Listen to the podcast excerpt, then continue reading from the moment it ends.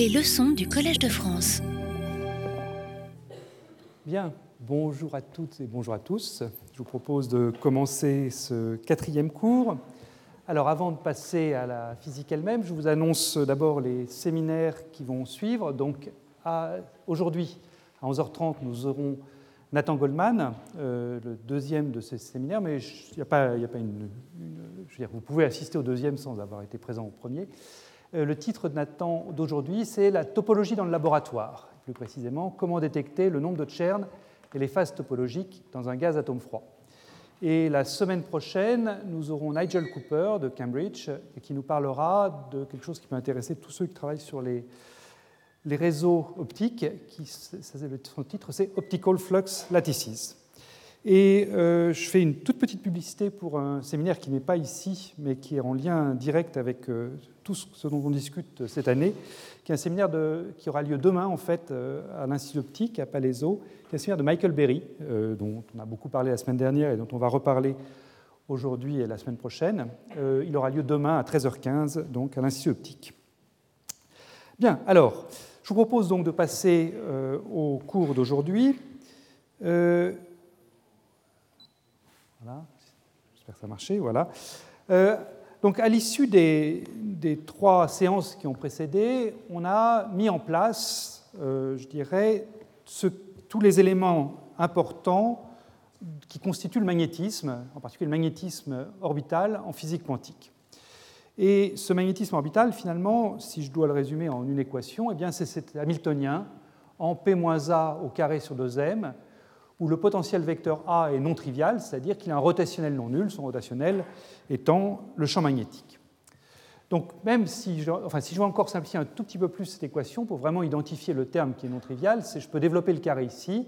Je trouve d'abord le P carré sur 2m qui est l'énergie cinétique standard, le terme habituel qu'on a pour une particule libre ou dans un potentiel. Et puis j'ai ce terme linéaire en P, le produit scalaire de P avec le potentiel vecteur. C'est vraiment ce terme-là qui est le terme qui constitue euh, l'origine du magnétisme orbital. Quand je développe le carré, j'ai aussi le A carré de R, bien sûr, mais le A carré de R, c'est une sorte d'énergie potentielle qui agit sur la particule, et ça, il y a plein de manières de faire des énergies potentielles sur nos particules, chargées ou non. Donc, je dirais ce n'est pas le A carré qui est le plus important. Le terme le plus important, l'origine du magnétisme, c'est ce terme dans l'hamiltonien qui est linéaire en P.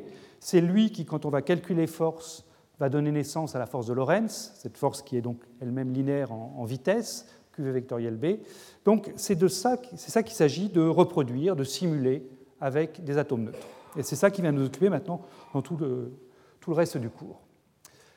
Alors, pour essayer de, situer la démarche euh, qu'on va suivre pendant les, séances qui vont venir, on peut se poser un certain nombre de questions pour cerner les différentes options. Première question, c'est dans quel contexte on va vouloir travailler? Et j'en ai donné ici deux. On peut évidemment imaginer d'autres contextes, mais il y en a deux qui vont nous intéresser. Le premier contexte, c'est le contexte d'un atome libre, ou alors confiné dans un piège harmonique de raideur assez faible, donc un atome quasi libre.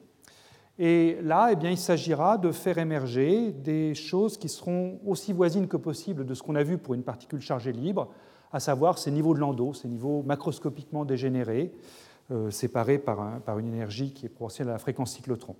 Donc c'est ça qu'on va chercher à faire dans le premier contexte, celui des atomes libres euh, ou confinés dans les pièges harmoniques. Le deuxième contexte, qui est en quelque sorte opposé au premier, c'est un, un, atome dans un réseau optique à la limite des liaisons fortes. Ça, ça revient à discrétiser l'espace, ça revient à dire que l'atome peut être sur le site I, sur le site I plus 1, sur le site I plus 2, mais pas dans les zones intermédiaires. Et cette discrétisation de l'espace change de manière assez forte la nature du problème. On peut toujours se poser un problème de magnétisme, c'est ce qu'on a vu dans, certains séminaires et c'est ce qu'on verra en détail dans, les cours qui vont suivre. Mais cette discrétisation de l'espace change la nature du problème et donc on, examinera en détail comment, également simuler ce magnétisme euh, dans un réseau euh, optique qui discrétise euh, l'espace R3. autre type de question, c'est avec quels outils on souhaite travailler. Premier type d'outil qu'on peut se donner, c'est exploiter le fait que nos atomes ont une structure interne avec beaucoup de niveaux d'énergie interne. Ces niveaux d'énergie interne peuvent être couplés par des faisceaux lumineux, et ça, ça apporte un degré de liberté supplémentaire par rapport au cas des électrons qui, constituent, donc, euh, qui transportent le courant dans les, dans les, dans les matériaux électriques. Donc, est-ce qu'on veut ou non tirer parti de cette structure interne des atomes grâce à des faisceaux lumineux quasi résonants qui vont pouvoir, si on les utilise bien, euh, induire des phases géométriques à la Berry Alors, on verra qu'effectivement, c'est une option possible et c'est une option qui est très riche. Euh, il faut garder en tête que dès qu'on commence à peupler des niveaux, euh, envoyer de la lumière sur, les, des atomes et peupler des états excités, il peut évidemment y avoir des phénomènes d'émission spontanée, qui sont des phénomènes incohérents, hein, qui donnent des reculs aléatoires à l'atome quand, l'atome diffuse un photon dans une direction quelconque de l'espace. Donc il peut y avoir un chauffage à cette émission spontanée qui peut avoir un effet néfaste. Donc l'effet bénéfique de, l'exploitation de ces degrés de liberté peut être, euh, doit être mis en face du chauffage possible lié à l'émission spontanée. On va en discuter abondamment aujourd'hui, à savoir trouver les bonnes espèces atomiques qui permettent de minimiser cette émission spontanée. Autre problème, dès qu'on commence à avoir des gaz d'atomes dans lesquels on peut avoir différents états internes peuplés, sont les collisions inélastiques, où j'ai deux, atomes qui font une collision dans un état excité et ils peuvent libérer l'énergie interne qu'ils avaient sous forme d'énergie euh, cinétique après la collision, ce qui n'est pas bon non plus. Donc, souhaite-t-on tirer parti? La réponse est oui, à condition de résoudre ces problèmes. Deuxième type de question qu'on peut se poser, c'est quel type d'Hamiltonien on veut prendre? Est-ce qu'on veut prendre des Hamiltoniens qui sont indépendants du temps ou est-ce qu'on s'autorise à prendre des Hamiltoniens dépendants du temps, disons des Hamiltoniens périodiques, pour fixer les idées? Et on va voir là encore des exemples d'Hamiltoniens indépendants du temps. On verra aujourd'hui ce qui se passe quand on met un système en rotation. À ce moment-là, on choisira une modulation périodique qui sera voisine de la fréquence cyclotron qu'on va chercher à simuler. On peut également euh, envisager des, systèmes où, l'Hamiltonien dépend toujours du temps, mais il dépend à ce moment-là d'une fréquence très élevée par euh, rapport à la fréquence cyclotron qu'on veut simuler. Et donc le magnétisme apparaîtra comme une sorte de mouvement séculaire superposé à un micro-mouvement un peu du type de celui du piège de Paul. Ça, c'est ce qu'on verra quand on regardera les, ce qu'on appelle des réseaux optiques secoués, où, là, on aura des Hamiltoniens dépendants explicitement du temps qui, euh, après une moyenne temporelle sur une période, donneront du magnétisme. Alors, est-ce que ce degré de liberté est bon ou pas? Ben, La réponse est oui, puisqu'il permet de faire des choses intéressantes. Il est très commode, il est très flexible. Ça peut également, tout comme le premier, être une source de chauffage, en particulier si je heurte une résonance euh, que, je n'avais pas prévue, si ma, modulation commence à peupler des, niveaux d'énergie que je ne voulais pas voir, euh, voir occupés, ben là, c'est une source de chauffage. Donc, le euh, bilan de cette, de cette interrogation, là, c'est qu'il n'y a pas une méthode qui est meilleure que toutes les autres. Il faut vraiment voir le type de, phénomène qu'on a envie de simuler, il faut voir le type d'atomes, d'espèces atomiques euh, qu'on a à notre disposition, avant de choisir l'une ou l'autre des, méthodes. Et puis évidemment, on peut combiner les deux, hein. on peut euh, prendre des Hamiltoniens qui dépendent du temps avec la structure interne, euh, rien n'est interdit. Donc, si, si, un message que je dois faire passer aujourd'hui, c'est que, à l'issue de ce cours, n'hésitez pas à faire marcher votre imagination pour trouver d'autres mécanismes. Je pense qu'on est loin d'avoir exploré toute la richesse des, dispositifs qu'on a, euh, qu'on peut utiliser. Alors, le plan du cours d'aujourd'hui sera le suivant. Il y aura essentiellement deux parties. Euh, une première partie qui sera la, méthode, je crois, la plus simple avec des atomes neutres pour simuler du magnétisme, qui est la notion de gaz en rotation. Ça va nous occuper à peu près pendant la moitié de ce cours. Et puis ensuite, on passera à, à ce qui se passe donc, quand on utilise des faisceaux lumineux euh, j'examinerai la notion de couplage d'un atome avec le rayonnement et la notion de bonne espèce atomique, pour éviter ces phénomènes d'émission spontanée dont, je parlais à, l'instant. Et puis on commencera, euh, à la fin du cours, à regarder ce que sont ces potentiels géométriques à la Berry, potentiels géométriques vecteurs et scalaires induits par la lumière. Euh, on ne va absolument pas tout regarder aujourd'hui, donc on continuera la semaine prochaine à explorer ces potentiels géométriques vecteurs et scalaires induits par la lumière. Ce que je décrirai aujourd'hui sont les toutes premières expériences, les premiers concepts et les premières expériences, et puis la semaine prochaine, on continuera avec des expériences plus récentes. Voilà, donc on va commencer dans une première partie par cette physique dans un référentiel tournant et ces gaz quantiques en rotation, qui sont, comme on va le voir, basés sur l'utilisation de la force de Coriolis pour simuler cette force euh, de Lorentz qui, nous intéresse aujourd'hui. Alors, je commence par physique dans un, potentiel, dans un référentiel tournant. Et J'explique donc tout de suite cette motivation fondée sur l'analogie formelle entre force de Coriolis et force de Lorentz. Je considère un système qui est en rotation autour d'un axe Z, euh, vitesse angulaire grand oméga. Euh, donc j'appelle le vecteur grand oméga, c'est le vecteur rotation, c'est donc c'est le vecteur parallèle à, au vecteur unitaire UZ et puis de module cette fréquence angulaire de rotation. Et ce qu'on sait, c'est que quand je me place donc dans, un, le référentiel en rotation à la vitesse grand oméga, eh bien, quand j'écris l'équation fondamentale de dynamique dans ce référentiel, qui est donc un référentiel accéléré, hein, puisqu'il tourne, eh bien, j'ai des forces inertielles qui apparaissent, et en particulier, j'ai la force de Coriolis. La structure mathématique de la force de Coriolis, c'est du type V, la vitesse de la particule, vectorielle quelque chose. Le quelque chose étant 2m fois grand oméga, ce vecteur rotation. Et ça, eh bien, ça saute aux yeux que c'est la même structure mathématique que la force de Lorentz, qui est également V vectoriel quelque chose, le quelque chose étant Q, la charge de la particule, fois le champ magnétique. Donc il y a une similarité au niveau classique, une similarité évidente entre la dynamique de particules chargées dans un champ magnétique uniforme, force de Lorentz, et puis la dynamique de particules chargées ou non, mais on va les prendre neutres dans ce cours, dans un référentiel en rotation, pourvu que je fasse euh, l'identité QB égale 2m oméga. Et c'est ça qui va nous occuper maintenant, c'est exploiter cette similarité, pas seulement au niveau classique comme je l'ai fait ici, mais également au niveau quantique. Donc comment est-ce qu'on va s'y prendre pour mettre un fluide, un gaz d'atome en rotation? Eh bien, disons qu'on va considérer un potentiel V de XY, qu'on va prendre un isotrope dans le plan XY. L'axe de rotation, c'est l'axe Z, il est perpendiculaire au plan du tableau. Donc je prends un, potentiel qui est anisotrope dans le plan XY, donc euh, les, lignes ici représentent les courbes de niveau de ce potentiel, et je vais faire tourner à vitesse angulaire constante grand oméga les axes propres de ce potentiel de confinement. Donc voilà, à l'instant t, j'ai cette figure pour mes équipotentiels. Donc mes axes propres ont tourné d'un angle grand oméga fois le temps t. Et donc j'obtiens un potentiel qui dépend explicitement du temps dans le référentiel du laboratoire, c'est grand W de XYT, où euh, grand W de XYT se déduit de, ce V de XY en, en remplaçant XY ici par les coordonnées tournées X', Y'. Bien. Alors, ayant dit ça, comment est-ce qu'on décrit euh, ça mathématiquement dans le formalisme quantique Et euh, est-ce qu'on a vraiment effectivement des phénomènes magnétiques qui apparaissent? Alors, comment se fait le passage dans le référentiel tournant en physique quantique? Eh bien, sur le plan géométrique déjà, euh, donc j'ai mon vecteur UZ ici autour duquel je vais tourner, et j'ai donc mes axes qui tournent dans le référentiel du laboratoire. Donc j'introduis un référentiel en rotation R', qui est donc non galiléen, euh, lié aux, axes U'X, U'Y. Sur le plan algébrique, en mécanique quantique, eh bien, la, manière de décrire cette, transformation, eh bien, une, on le fait par une transformation unitaire et cette transformation unitaire, euh, c'est, elle est écrite ici, U chapeau fait intervenir grand oméga, la vitesse de rotation, le temps, et puis l'opérateur moment cinétique, plus précisément, la composante selon z de l'opérateur moment cinétique. Ça, ce n'est pas une surprise. Hein. Je cherche à faire une transformation qui me fait passer du référentiel euh, x, ux, y, uz au référentiel u'x, u'y et puis z, donc référentiel qui a tourné par rapport au premier, et je sais que le moment cinétique Lz, c'est le générateur infinitésimal des rotations.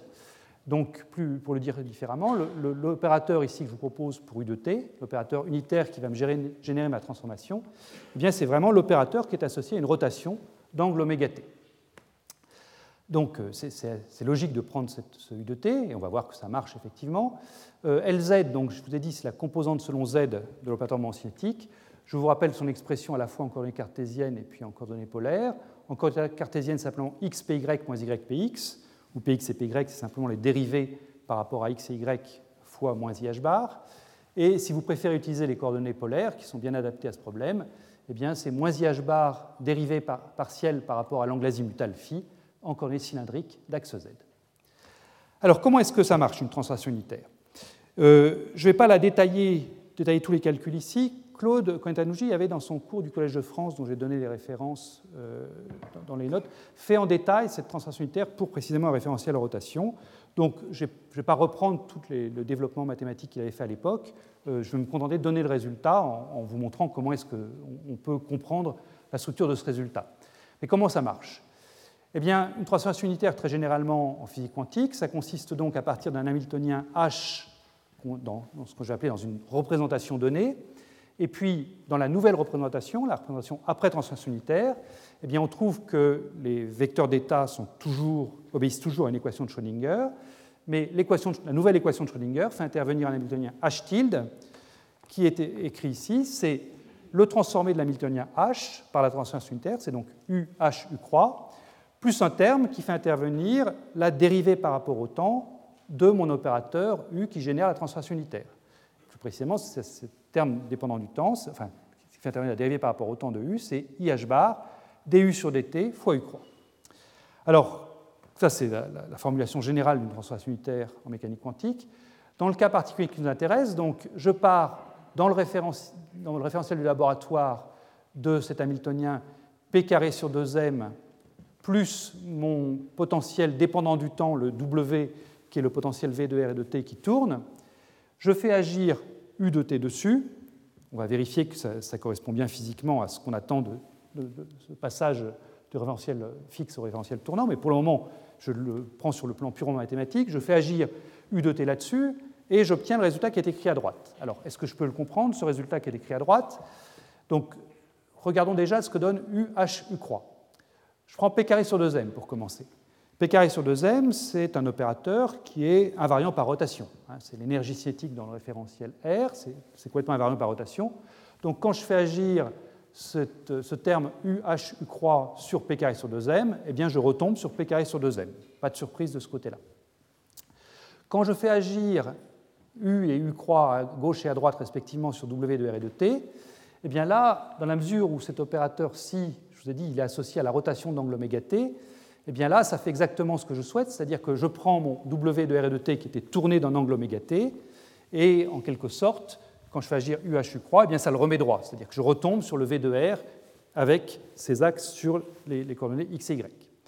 Et puis j'ai le dernier terme, le IH bar du sur dt fois U croix, et ça, eh bien, quand vous faites le calcul, c'est très simple, hein, la seule dépendance en temps ici, elle est linéaire en temps, c'est cette linéarité en temps ici, et donc, quand vous faites ce, calcul-là, eh vous trouvez le moins oméga Lz.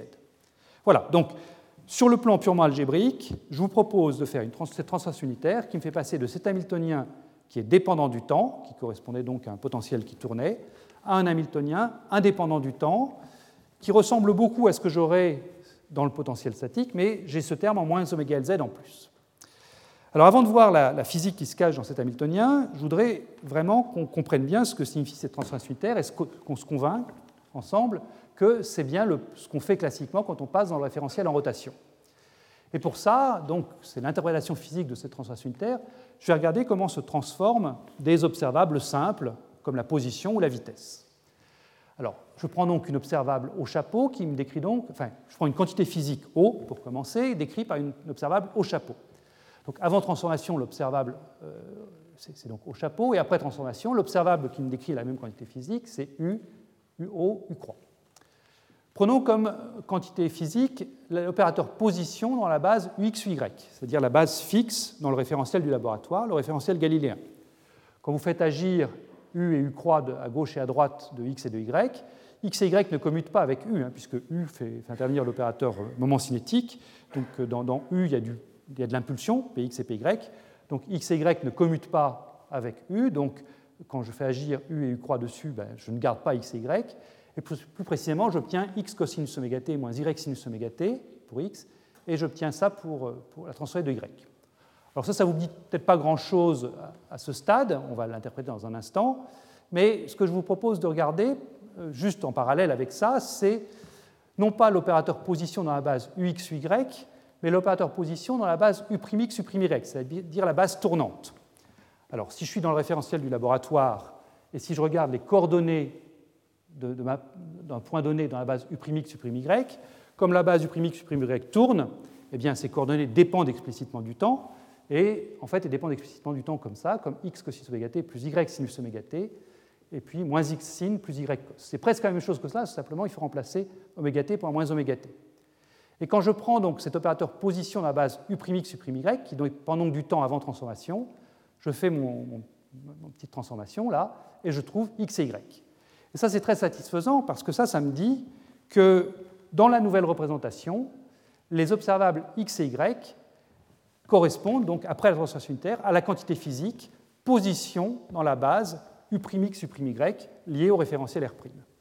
Donc ça, ça confirme que la transformation unitaire que je vous ai proposée est bien celle qui me fait géométriquement changer de référentiel.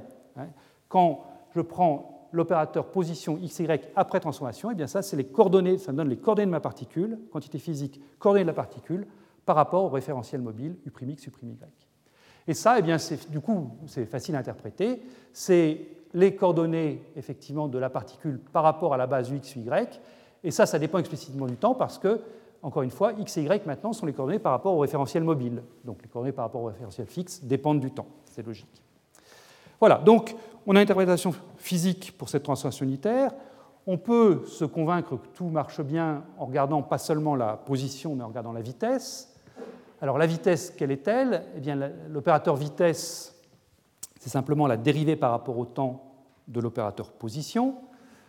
Euh, je vous rappelle que si je prends le, point de vue de Heisenberg de la physique quantique, la dérivée par rapport au temps d'un observable s'obtient en prenant le commutateur de cet observable avec l'hamiltonien, avec un coefficient i sur h bar devant. Et donc, si je regarde euh, ce que vaut l'opérateur vitesse dans la nouvelle représentation, eh bien, euh, je prends mon hamiltonien h, qui est donc cet hamiltonien p carré sur 2m plus v de r, moins ce terme additionnel oméga lz. Je vous rappelle l'expression de lz ici. Et quand je vais donc prendre l'opérateur vitesse, disons la composante selon x de l'opérateur vitesse, Vx, je vais donc prendre le commutateur de x avec l'hamiltonien. Donc quand je fais le commutateur de x avec l'hamiltonien, ben, x ne commute pas avec P2 sur 2m. Et ça, ça me donne simplement Px sur m, c'est le terme habituel. Si je n'avais que ça, ben, j'en déduirais que l'opérateur vitesse, c'est simplement l'opérateur impulsion divisé par la masse. Mais dans le référentiel tournant, j'ai en plus ce moins oméga Lz qui est là, qui ne commute pas avec x, et qui me donne l'essence. Donc, comme Lz, c'est xpy moins ypx, quand je prends le commutateur de Lz avec x, x ne va pas commuter avec ce px-là, ça va me donner ih bar, et donc je vais sortir un y ici, que je vois apparaître ici. Donc Vx, c'est px sur m plus oméga y, et de la même façon, dans, dans, ce référentiel tournant R', la vitesse sur y, c'est py sur m moins oméga x. Et j'ai donc la formule importante dans le référentiel tournant que l'impulsion P ici, l'opérateur impulsion, qui est toujours le moins IH bar gradient, hein, c'est grand M fois la vitesse, donc la quantité de mouvement, plus ce terme M oméga croix R, euh, que je vois apparaître ici. Et ça, eh bien, ça nous prépare le terrain euh, pour le passage au magnétisme, parce que c'est évidemment une relation qui doit vous rappeler des choses. Hein. Quand on avait regardé le magnétisme, on, avait bien dit que euh, opérateur impulsion P et opérateur quantité de mouvement MV ne coïncidaient pas. Et on avait plus précisément la relation P égale mv plus Q fois le potentiel vecteur, QA, ce qui pouvait s'écrire, si je prenais la jauge symétrique pour mon potentiel vecteur dans un champ uniforme, mv plus Q sur B, plus Q sur 2, pardon, B vectoriel R.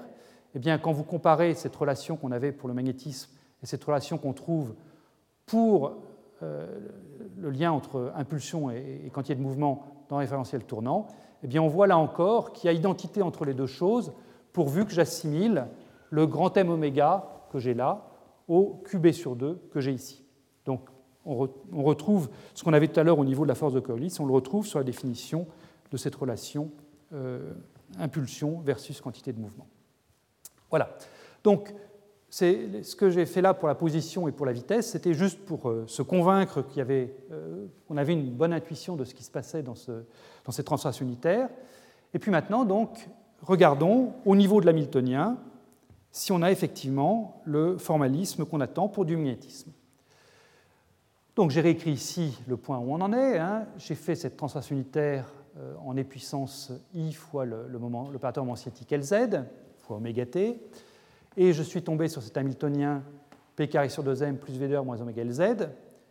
Est-ce que cet hamiltonien a bien la bonne forme, la forme que j'avais donnée tout au début de ce cours pour simuler du magnétisme Eh bien, on va, pour s'en convaincre, on va mettre ça sous une forme un tout petit peu plus parlante. Donc, j'ai ce moins oméga Lz ici, qui est donc effectivement un terme qui est linéaire en impulsion, puisque c'est linéaire en PY ici et linéaire en, PX ici. Je vous avais dit tout à l'heure, c'est ça qui était important. Alors, pour, pour, vraiment faire apparaître le magnétisme, je vous propose de réintégrer ce terme linéaire en Px et linéaire en Py sous forme d'un carré, qu'on connaîtra ensuite comme étant du P-QA au carré sur 2m. Donc là où j'ai euh, le terme en Px fois y, comme ici j'ai par ailleurs du Px carré, je vous propose de, réinterpréter ce terme-ci comme le, développement d'un binôme. Donc j'écris ça sous forme px plus m oméga y au carré sur 2m. Et donc, faisant ça, donc, je fais bien apparaître le terme en pxy qui m'intéresse, celui-ci, enfin le, moins oméga lz avec la, contribution du moins moins ypx. Évidemment, je rajoute un terme supplémentaire. Quand je fais ça, je, rajoute un terme supplémentaire qui est en y2, donc en, m oméga carré y2. Donc il faut que je le soustrais, et c'est ce que je fais ici avec le moins. Je fais la même chose pour le terme en linéaire en x et en py. Le x py ici, je le mets sous la forme moins py, enfin py moins m oméga x au carré. Et même chose, il faut que je soustrais le, terme carré en x2, ce que je fais ici. Et là, ayant ça, eh bien, je suis vraiment en terrain familier, c'est-à-dire que j'ai vraiment un Hamiltonien qui est du type P QA au carré sur 2m, où le potentiel vecteur A que j'introduis, c'est donc un potentiel vecteur qui est selon x à la composante moins m oméga y, selon y, il a la composante euh, plus m oméga x, et en faisant ça, eh bien, je vois que je suis amené à ajouter au potentiel V de R qui est présent, imposé par l'expérimentateur, je suis amené à imposer un autre potentiel, ce potentiel qui est en moins 1,5 de m oméga 2 x2 plus y2, si vous préférez, moins 1,5 de m oméga 2 R2, et ça, ben, c'est rien d'autre que le potentiel centrifuge. Donc ça, c'est une forme qui est, vraiment agréable pour l'hamiltonien, puisque c'est une, une, forme sur laquelle on, on, identifie donc le magnétisme qui est là, le potentiel centrifuge qui est là, et quand je transcris ça en termes de force, eh bien, je vois les deux forces qu'on est habitué à trouver en mécanique classique dans le référentiel tournant, à savoir la force de Coriolis et la force centrifuge. Donc la force de Coriolis, eh c'est l'équivalent de la force de Lorentz générée par ce terme-ci, et la force centrifuge, eh c'est évidemment celle qui dérive de ce potentiel centrifuge. Le potentiel centrifuge est quadratique en R, donc la force centrifuge sera linéaire en R, c'est le moins m oméga 2 R euh, auquel on est bien habitué. Donc, à ce stade, on a un Hamiltonien qu'on voit apparaître qui est vraiment similaire, similaire à l'Hamiltonien d'une particule chargée dans un champ magnétique. Alors, pour tout vraiment mettre en place, donc je fais le bilan du point où on en est à, cet endroit-là. Hein. J'ai donc mis mon Hamiltonien dans le référentiel tournant sous la forme de ce P-QA au carré sur 2m plus V de R plus V centrifuge. J'ai un potentiel centrifuge qui est écrit ici, qui est donc QA égale M oméga fois ce moins YUX plus XY à comparer au potentiel vecteur que j'ai en jauge symétrique QB sur 2 moins YX plus XY. Et donc, je retrouve encore une fois le fait que je dois assimiler QB sur 2 ici à M oméga. Ou si vous préférez, et je pense que c'est ça la bonne manière de raisonner, c'est en raisonnant en termes de fréquence, hein, de fréquence cyclotron, eh bien la fréquence cyclotron équivalente, qui est donc dans le magnétisme c'est QB sur M, eh bien là, si j'assimile QB sur 2 à M oméga, la fréquence cyclotron équivalente, c'est 2 grand oméga. Donc si je veux simuler du magnétisme de fréquence cyclotron oméga c, eh bien je dois faire tourner mon système à la pulsation grand oméga, fréquence angulaire grand oméga égale oméga c sur 2. Voilà, message principal de cette première partie. Donc rotation égale champ magnétique uniforme plus le potentiel centrifuge avec ce lien entre fréquence cyclotron et fréquence de rotation. Bien, je termine cette toute première partie par une petite analogie euh, entre le magnétisme et la météorologie. Euh, ça n'a pas grand-chose à voir avec la physique quantique, mais je pense que c'est pas mal de, voir qu'effectivement, il y a vraiment cette unité, euh, enfin, cette similarité entre force de Lorentz et force de Coriolis à tous les niveaux. Et je reprends ici une figure que j'avais mise dans les tout premiers cours, qui était une figure où je vous parlais à l'époque du courant de Hall. Euh, ce que je vous disais, c'est que si je prends une particule dans un champ magnétique uniforme, B, perpendiculaire au plan du tableau, eh bien déjà, pour commencer, si j'ai seulement le champ magnétique uniforme, j'ai ce mouvement cyclotron circulaire. Et puis, si maintenant j'ajoute euh, à la force de Lorentz, j'ajoute la force créée par un, disons, un champ électrique uniforme, un champ électrique qui serait dirigé comme ceci, enfin ça peut aussi être la gravité, disons une force uniforme dans la direction verticale qui est ici, eh bien, je constate que ma particule acquiert un mouvement de dérive, mais que ce mouvement de dérive n'est pas dans la direction intuitive qui est celle de la force, mais elle est perpendiculaire à la fois à la force et au champ magnétique B. C'est un mouvement de dérive qui va se faire, en l'occurrence ici, vers la droite. Bien, donc ça, c'est ce qui donne naissance au courant de Hall, par exemple en électricité. Eh bien, euh, l'analogie euh, force de Lorentz, force de Coriolis, nous dit que cette chose va se produire également dans un référentiel tournant, et si je prends donc de la météorologie, euh, eh bien, ça explique le régime de vent auquel on est soumis, cette chose-là. Hein. Euh, ici, j'ai représenté une carte donc, de l'Atlantique Nord. vous savez tous qu'il y a régulièrement un anticyclone au niveau des Açores, c'est-à-dire une zone de haute pression. Il y a une dépression également au niveau de l'Islande, par ici. bon, ces, ces, zones de haute pression et de basse pression peuvent être plus ou moins grosses et ça nous donne des temps plus ou moins agréables. Mais en tout état de cause, il y a toujours une zone de haute pression ici, une zone de basse pression là. Maintenant, quel est le régime de vent qu'on a quand on a cette haute pression, cette zone de basse pression là? Eh bien, on pourrait croire naïvement que le vent va aller de zone de haute pression à la basse pression. Il va y avoir une force qui agit sur mes, molécules d'air qui va les pousser de, là où la pression est élevée vers la pression est basse. Mais en fait, pas du tout. Enfin, il va y avoir cette force, mais, mais le mouvement ne va pas être un mouvement de vent euh, du sud vers le nord, à cause précisément d'un phénomène équivalent à, à celui qu'on a là, à cause de la présence de la force de Coriolis.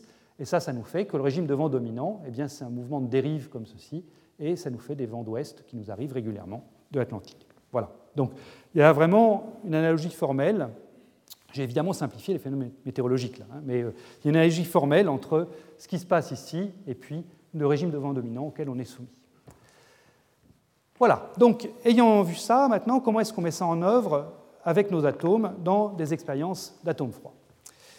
Euh, Première chose que j'aimerais faire, c'est donc décrire cette mise en rotation d'un gaz atome froid. Euh, et donc, le point de départ, eh bien, ça va être de prendre un piège qu'on va prendre aussi isotrope que possible dans le référentiel du laboratoire. C'est-à-dire qu'on va prendre un piège qui est sous la forme 1,5 de m oméga x carré plus oméga y carré. J'oublie toujours la direction z qui n'est pas très importante dans ce que je vais vous dire. Et on va essayer de prendre, avant de, mettre ce piège en rotation, oméga x aussi proche que possible de y. Alors en pratique, qu'est-ce qu'on sait faire? C'est facile, je dirais, quelle que soit la nature du piège qu'on prend, d'avoir les deux fréquences dans le plan XY égales à 10% près. Si on travaille bien, qu'on prenne un piège fait avec des faisceaux laser ou un piège magnétique, on peut descendre à 1%. C'est difficile, mais c'est faisable. Il y a eu un groupe dans le monde, qui est le groupe d'Eric Cornell au GILA, qui a fait 10 fois mieux, qui a fait une isotropie à 0,1% près, ça, je dirais que c'est un tour de force. Euh, quand on discute avec Eric Cornell, il dit qu'ils ont passé des mois et des mois à équilibrer leur, fréquence d'oscillation selon X et selon Y. Mais voilà à peu près le point de départ. On va prendre un piège donc, que je qualifie d'isotrope. Et la meilleure isotropie qu'on ait su faire jusqu'à maintenant, c'est donc une isotropie au dixième de pourcent près. Voilà. Et quand on prend une photo, donc, on a quelque chose qui a l'air bien rond dans le laboratoire. Ça, c'est avant de le mettre en rotation. Ensuite, donc, il s'agit de passer dans un référentiel tournant. Donc, il s'agit de, déformer le potentiel V de XY euh, pour former les ellipses que j'avais décrites tout à l'heure et puis faire tourner ces ellipses. Et pour ça, eh bien, on a pas mal de moyens à notre disposition. Euh, on peut faire ça soit avec de la lumière, soit avec des champs magnétiques. Avec de la lumière, donc, on va prendre des faisceaux laser auxiliaires qu'on va contrôler par des déflecteurs acousto-optiques ou par des miroirs mobiles. Si on veut travailler plutôt avec des champs magnétiques, eh on va créer des champs additionnels avec des bobines parcourues par des courants oscillants. Et donc, on va se débrouiller pour que ces courants oscillants dans les bobines simulent effectivement une rotation du potentiel selon les, ellipses que j'ai décrites euh, tout à l'heure. Ça, je dirais, c'est des techniques bien contrôlées et on arrive comme ça à mettre donc à, faire en sorte que le, potentiel vu par les atomes, c'est la superposition de ce potentiel isotrope plus cette anisotropie tournante, tournant dans le référentiel du laboratoire. Alors, est-ce que ça marche? Bien, la réponse est oui. Euh, là, j'ai mis une photo qu'on avait prise euh, il, y a, plus d'une dizaine d'années maintenant, qui était une des premières mises en rotation de gaz. Alors, en l'occurrence, il s'agissait ici d'un gaz superfluide, euh, superfluide en interaction. Donc, la signature de la mise en rotation, sur laquelle on va revenir quand on décrira les interactions en présence de champs magnétiques, la signature de cette mise en rotation, c'est la présence d'un réseau de vortex, de tourbillons quantiques ordonnés. Donc là, je vous demande simplement d'accepter ça comme fait de la mise en rotation, le fait qu'on passe de la figure que j'avais à la diapositive précédente, celle-ci, à celle-là, comme étant la signature que ça marche effectivement, que j'ai réussi à mettre mon, système en rotation parce que j'ai ce réseau de vortex ordonné. Je vous expliquerai encore une fois dans un cours prochain pourquoi est-ce qu'on attend effectivement des réseaux de vortex ordonnés dans des superfluides, euh, à la fois en interaction et en rotation. Mais donc, juste pour dire que ça marche bien, bah, là, en l'occurrence, on avait un piège qui était à peu près isotrope à 170 Hz. On faisait tourner une fréquence de l'ordre de 130 Hz, donc une fréquence un peu plus basse que la fréquence de piège. Et on pouvait effectivement se convaincre que ça marchait bien, que le gaz était bien en rotation à la fréquence grand oméga, ou en d'autres termes, on pouvait se convaincre qu'on avait bien une fréquence cyclotron équivalente oméga c, parce qu'il y a une théorie, là encore, qu'on verra, qui est due à Feynman, qui relie la densité de vortex, donc le nombre de vortex susceptibles d'apparaître dans ce, nuage, à la pulsation cyclotron oméga c. Une euh, relation très simple qui fait intervenir simplement le rapport entre la masse des particules et la constante de Planck h, donc fois oméga c. Ça, ça me donne la densité de vortex que j'attends. Et la densité de vortex qu'on mesure dans ces expériences est bien en accord avec euh, ce, que j'attends via, la formule oméga c égale 2 fois grand oméga. Voilà, donc ça marche. Ça marche et la question qu'on peut se poser, c'est jusqu'où on peut aller Est-ce qu'on peut vraiment, avec ce système de, piège en rotation, est-ce que je vraiment choisir les paramètres du problème pour atteindre le régime d'une particule libre en présence d'un champ magnétique, c'est-à-dire un Hamiltonien sans rien d'autre que le P-QA au carré sur 2N. Donc, ce que j'ai à ma disposition pour l'instant, hein, c'est ce potentiel isotrope, je vous ai dit, je sais le faire isotrope à, 1% près, voire 0,1% près, en y passant beaucoup, beaucoup de temps. J'ai dans le référentiel tournant, enfin, j'ai cette anisotropie euh, qui tourne dans le référentiel laboratoire, qui est donc fixe dans le référentiel tournant, qui est donc que je, vais prendre quadratique pour simplifier les idées. Ici, j'ai donc mis en y2 moins x2, donc c'est ce qui crée la différence entre les axes x et y ici. J'ai introduit un paramètre petit epsilon là, qui me caractérise la force de l'anisotropie tournante par rapport au potentiel isotrope. Et donc question, est-ce que je peux me débrouiller pour choisir correctement petit epsilon, la fréquence de rotation, pour atteindre le régime d'une particule libre? Alors, euh, en d'autres termes, j'ai à ce stade l'hamiltonien qu'on a écrit ensemble, donc c'est le P-QA au carré sur 2m plus le potentiel statique V0, plus l'anisotropie tournante delta V, plus le potentiel centrifuge, est-ce que je peux me débrouiller pour finalement annuler tout ça et n'obtenir à la fin que l'hamiltonien pour une particule libre? En effet, c'est à ce prix-là que j'aurai mes niveaux de Landau euh, uniformes dans l'espace et tout ça. Donc, est-ce que je peux aller jusque-là? Ben, La réponse est assez simple. Si je veux donc me débrouiller pour me débarrasser de tout ça, sachant que le potentiel centrifuge, lui, il est en moins 1,5 de grand M, grand oméga carré, la fréquence de rotation fois x2 plus y2, je n'ai pas trop le choix. Ce qu'il faut, c'est se débrouiller pour que le potentiel centrifuge compense le potentiel isotrope. Et pour ça, il faut que je choisisse grand oméga, ma fréquence de rotation, égale à petit oméga, la fréquence de piégeage.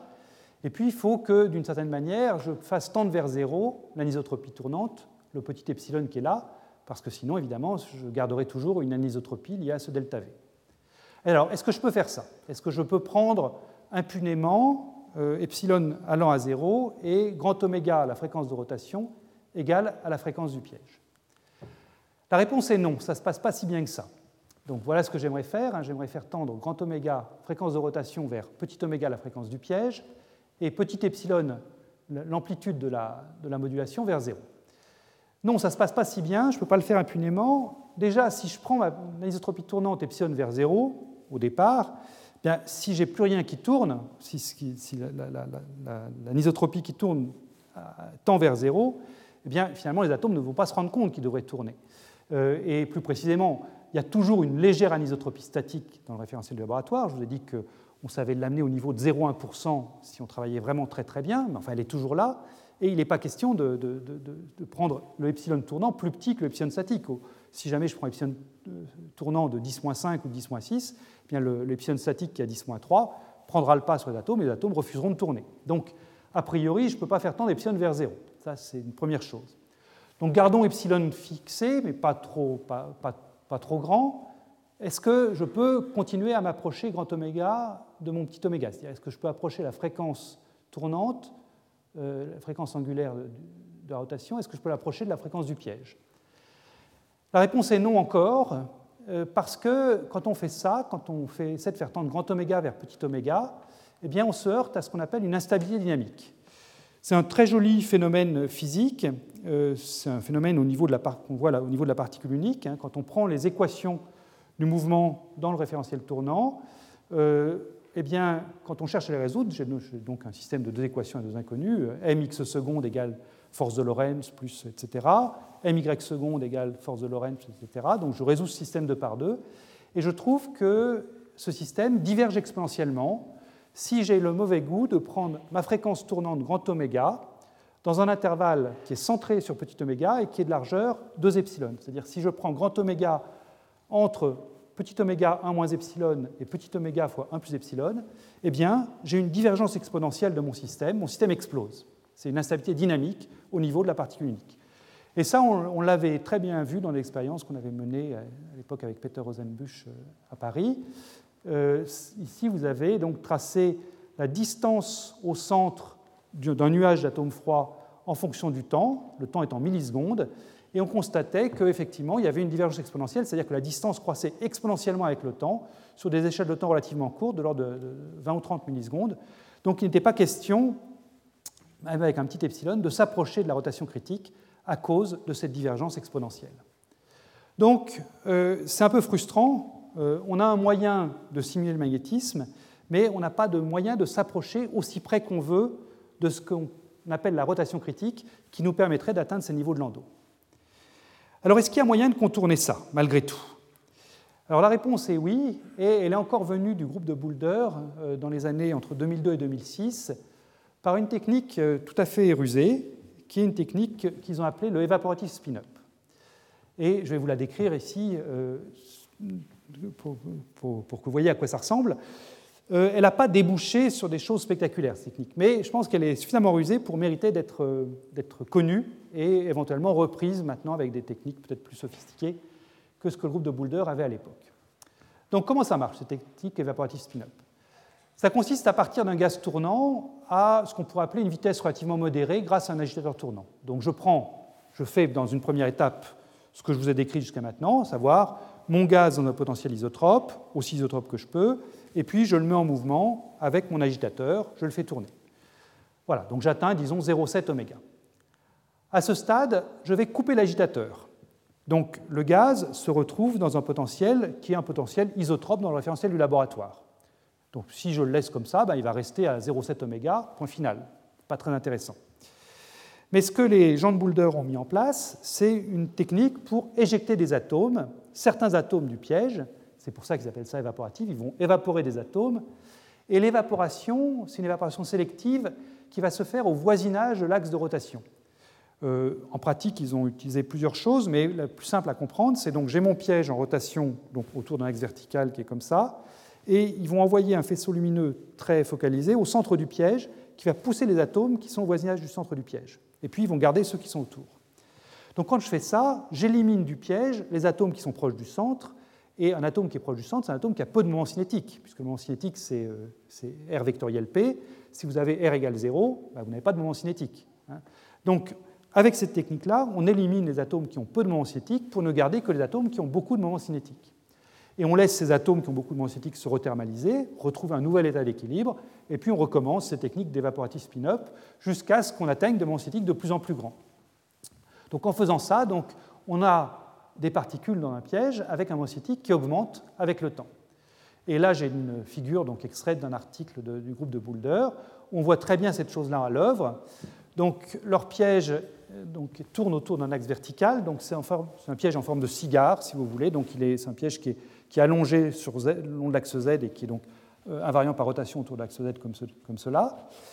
Là, ils ont déjà fait tourner le gaz assez vite, puisque la fréquence de rotation elle est à 0,95 fois la fréquence du piège. Euh, ils ont perdu un petit nombre d'atomes, puisqu'ils étaient partis de quelque chose comme 4 millions d'atomes ici, et là ils n'en ont plus que 3, enfin un peu plus que 3 millions d'atomes.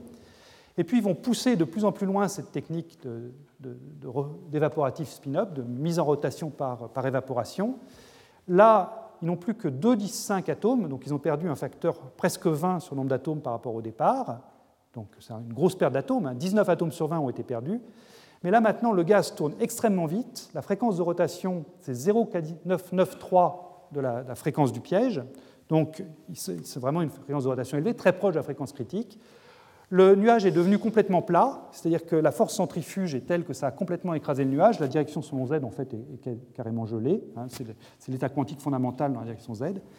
Et en fait, euh, à ce stade-là, eh bien, les, chercheurs de Boulder ont vraiment atteint le régime qu'on peut qualifier de lowest Landau level, LLL. Je vous avais parlé du, du LLL dans le cadre du magnétisme. Eh bien là, c'est un exemple où on a les particules, ont pu être les particules neutres ont pu être préparées dans l'équivalent euh, du, du, lowest Landau level, du niveau de Landau fondamental. Je reviendrai là-dessus, puisque pour bien décrire ça, il faut encore une fois prendre en compte les interactions entre atomes. Donc à ce stade, c'est un peu prématuré de, rentrer trop dans les détails, mais euh, je voulais vous montrer déjà aujourd'hui que cette technique fonctionne. Voilà. Alors comment est-ce qu'on peut décrire euh, l'état du gaz? Si, maintenant je me pose le problème de la théorie maintenant, et je me dis comment est-ce que je vais décrire l'état du gaz ici? Qu'est-ce qui me permet de dire que le oméga vaut 0,993 en fait? Je n'ai pas de oméga appliqué sur le système à ce stade. Je me suis contenté d'évaporer des particules euh, pour que le moment cinétique par particule restante soit plus élevé. Donc comment est-ce qu'on peut décrire le, système après cette rotation par évaporation? Comme je dis, je n'ai pas d'anisotropie tournante, hein, elle a été coupée depuis longtemps. Donc je n'ai pas de référentiel tournant privilégié, je n'ai pas de grand oméga privilégié. Tout ce que j'ai, c'est un Hamiltonien dans le référentiel du laboratoire qui s'écrit P carré sur 2m plus V de R, où V de R est quasiment isotrope. Mais pour décrire l'état d'équilibre du gaz, eh bien, ce qu'il faut, c'est quand même se souvenir que j'ai du moment cinétique. C'est-à-dire que si je cherche l'état fondamental de mon système, par exemple, il ne s'agit pas simplement de regarder l'état fondamental de Hamiltonien P2 sur 2m plus V de R. Parce que ça, si je cherche ça, je vais tomber sur un état fondamental qui n'aura pas de moment cinétique. Or, j'ai injecté du moment cinétique dans mon gaz, et le moment cinétique est une quantité conservée, donc il faut que je prenne en compte, d'une certaine manière, quand je cherche l'état fondamental de système, il faut que je prenne en compte le fait que j'ai réussi à injecter du moment cinétique par cette technique rusée d'évaporation sélective. Et pour ça, la bonne méthode, c'est une méthode qui est bien connue en physique statistique et en thermodynamique, c'est la méthode des multiplicateurs de Lagrange.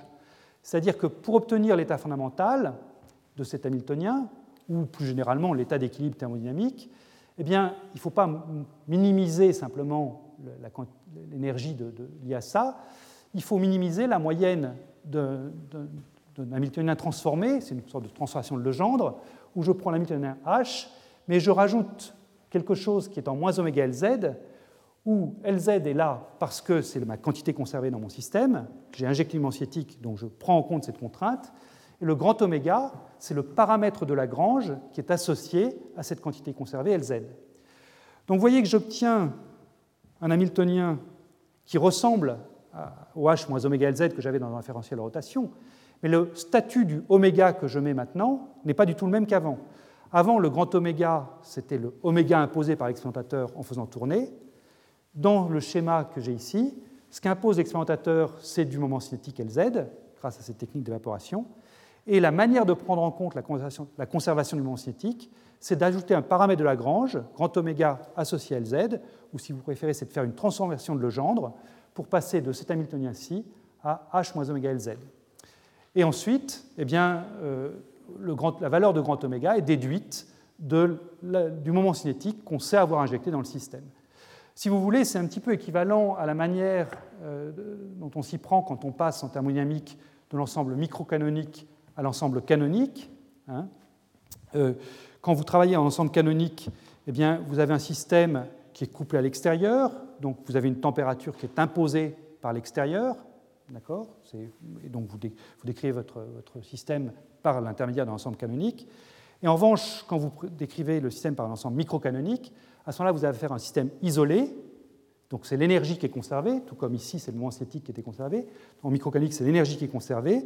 Et vous écrivez donc, vous minimisez, pour trouver tas d'équilibre du système, vous minimisez une certaine quantité en tenant compte du fait, en tenant compte de la valeur de l'énergie que vous avez injectée dans le système.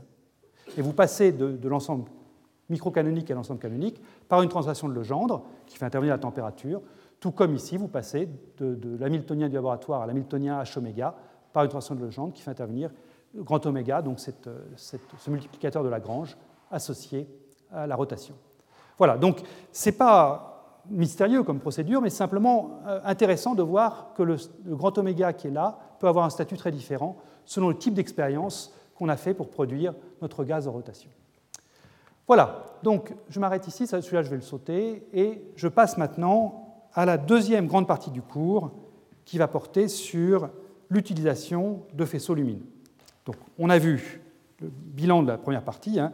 on a vu les rotations, ça marche bien, on sait mettre le gaz en rotation, on a un Hamiltonien qui ressemble à ce qu'on veut, on a ce problème qu'on ne peut pas aller jusqu'à la rotation critique.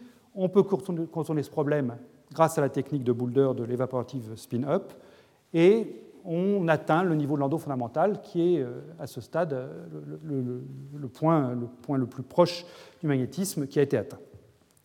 Maintenant, donc, je passe à une deuxième technique qui n'a rien à voir, qui est utiliser les notions de potentiel géométrique, euh, potentiel vecteur, potentiel scalaire, à la Berry, si je puis dire, pour, pour là encore, simuler un Hamiltonien magnétique. Alors, donc, on va utiliser le couplage d'un atome au rayonnement. Hein. Et pour ça, eh bien, je voudrais faire un premier paragraphe dans lequel j'aimerais qu'on voit ensemble qu'est-ce que ça veut dire d'utiliser des, états internes, quelles sont les, bonnes espèces à prendre en compte, euh, comment éliminer des problèmes liés à l'émission spontanée, par exemple. Alors, je vous rappelle déjà la motivation de, cette démarche. Hein. Euh, ça, là, c'est une transformation que j'ai repris de la conclusion de la, semaine dernière. J'ai mon atome qui est donc maintenant euh, avec ces degrés de liberté interne dont je compte bien profiter.